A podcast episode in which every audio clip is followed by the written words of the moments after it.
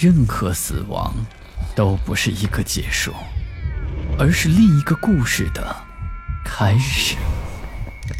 操纵这一切的是飘在背后的幽灵，还是隐藏在人心的恶鬼？欢迎来到霸天鬼话。欢迎继续收听《鬼情》下集。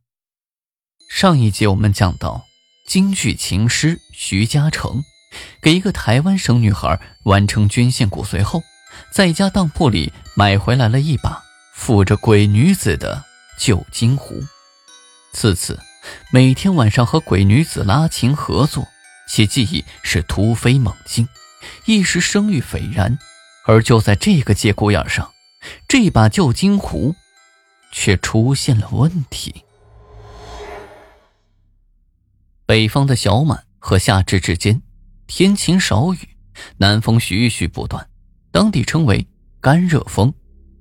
而金湖蒙皮发生的效果和空气湿度紧密相关，湿度过大或者太低都会出现哑音或者变声。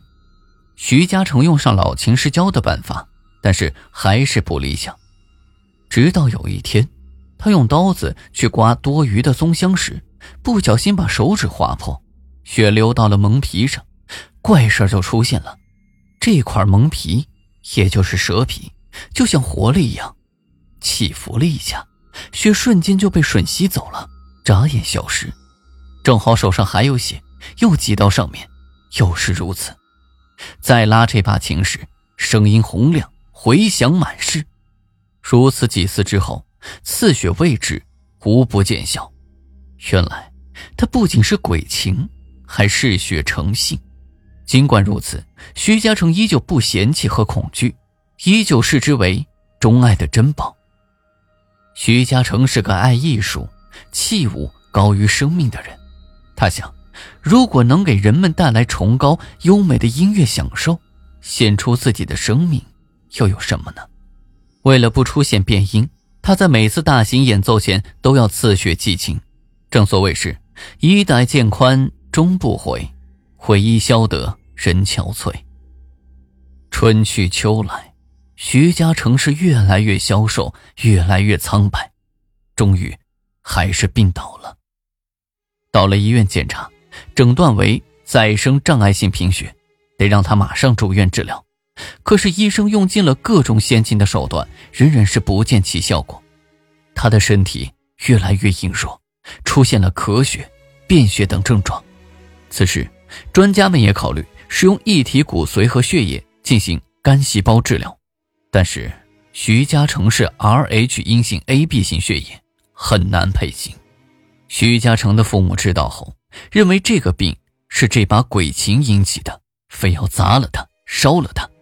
可是徐嘉诚却坚定地说：“这是把百年不遇的好琴，不能毁在咱手里。”鬼怪只害孽缘人，我若因此而病而死，是前世业障。何况鬼怪之说只是传闻，又有谁真的见过？就在他病情日益恶化、生命垂危之际，忽然传来了一个好消息：有个台湾省的女孩正好和他配型，自愿捐献骨髓和血液。也就是这天晚上。徐嘉诚又梦见了秦鬼，他先向徐嘉诚道了一个万福，然后说道：“仰仗先生半年呵护，又以鲜血滋养，现重获新生，不需使血，而要反哺报恩。”有了干细胞输入，辅以先进的手段，徐嘉诚的病情很快就好转，稳定了之后回家静养。他不顾家人劝阻，依旧每日操琴拉曲，琴声更加响亮。只是在按弦之际，总觉得有股内力，好像是微弱的电流，正在源源不断的从琴弦上发出，通过手指进入丹田，再向全身扩散。身体是充满活力，感觉也是相当舒服。这使得他拉琴不仅是一种记忆练习，更是一种身体享受。天天如此，这身体也是日渐强壮起来。终于有一天，秦鬼又出现在梦境里，一副遗憾和抱歉的神态。我已功德圆满，深入仙界，以后再不相扰，就此别过。不行，你已经成为我人生中必不可缺的部分，你不能离我而去。人间有句话：千里搭凉棚，没有不散的宴席。又说月有阴晴圆缺，人有悲欢离合，何况人鬼两疏？我已安排妥当，有段好姻缘等着你，半年后自会相见。自此之后，情声依旧，只是情鬼不再出现，也没了无故自响，这使徐嘉诚感到非常的惆怅和思念。时光荏苒。半年过去了，这一年春天，徐嘉诚受邀来到台湾省参加一个名家和票友联谊的演唱会，担任评委和独奏表演。两岸四地精英毕至，各个戏种细数闲集。这天晚上，一个台湾女票友登台时，徐嘉诚不由得心里一紧。女孩长发齐腰，一袭白衣，苗条挺拔，表情肃穆。活灵活现的梦中情鬼，乐器一响，刚开口，便是情鬼的嗓音调门。没等唱完，徐嘉诚就直接奔到后台。女孩一下台口，没等徐嘉诚打招呼，就像久别重逢的亲人一样惊喜道：“哎，你怎么也来了？”然后热烈的握手拥抱，两人亲切交谈，得知女孩的名字叫做谢小青，是台湾省。某大学国文系在读的研究生，自十几年前，白先勇先生大力推崇并推出青春版的《牡丹亭》，自此他就痴迷的喜欢上了。他嗓子好，乐感强，虽然是票友，却不亚于专业的。一年前，他不幸身患白血病，生死一线之间，接受了内陆志愿者捐献的骨髓，病情得到了逆转。在养病期间，好像得了幻听症。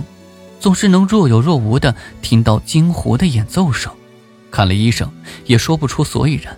但是他听着曲子，心情愉悦，也没有什么不良的反应，就索性合着声音学起了京剧。再后来，他在网络上看到一名大陆京湖艺术家患再生障碍性贫血，和自己是同样的血型，急需骨髓和血液进行干细胞治疗，就产生了回馈报恩的念头。他不顾自己身体羸弱，毅然捐献。他之所以和徐嘉诚一见面就认识，也是因为在梦中无数次的相会。此时，联谊演唱会已经接近尾声，观众们通过记者现场及时报道，知道了这个千载难逢的爱情佳话，纷纷鼓掌并祝贺，要求他们合作一曲。徐嘉诚、谢小青双双登台。随着一段充满庄严和喜庆的嬉皮流水拉响，谢小青开始了声情并茂的演唱。今天的故事就讲到这里，听完故事别忘了点亮小红心以及订阅关注打赏，同时邀请您加入到霸天的新米团中，更多福利等你解锁。午夜论奇案，民间言怪谈，这里是霸天鬼话，我们下期再见。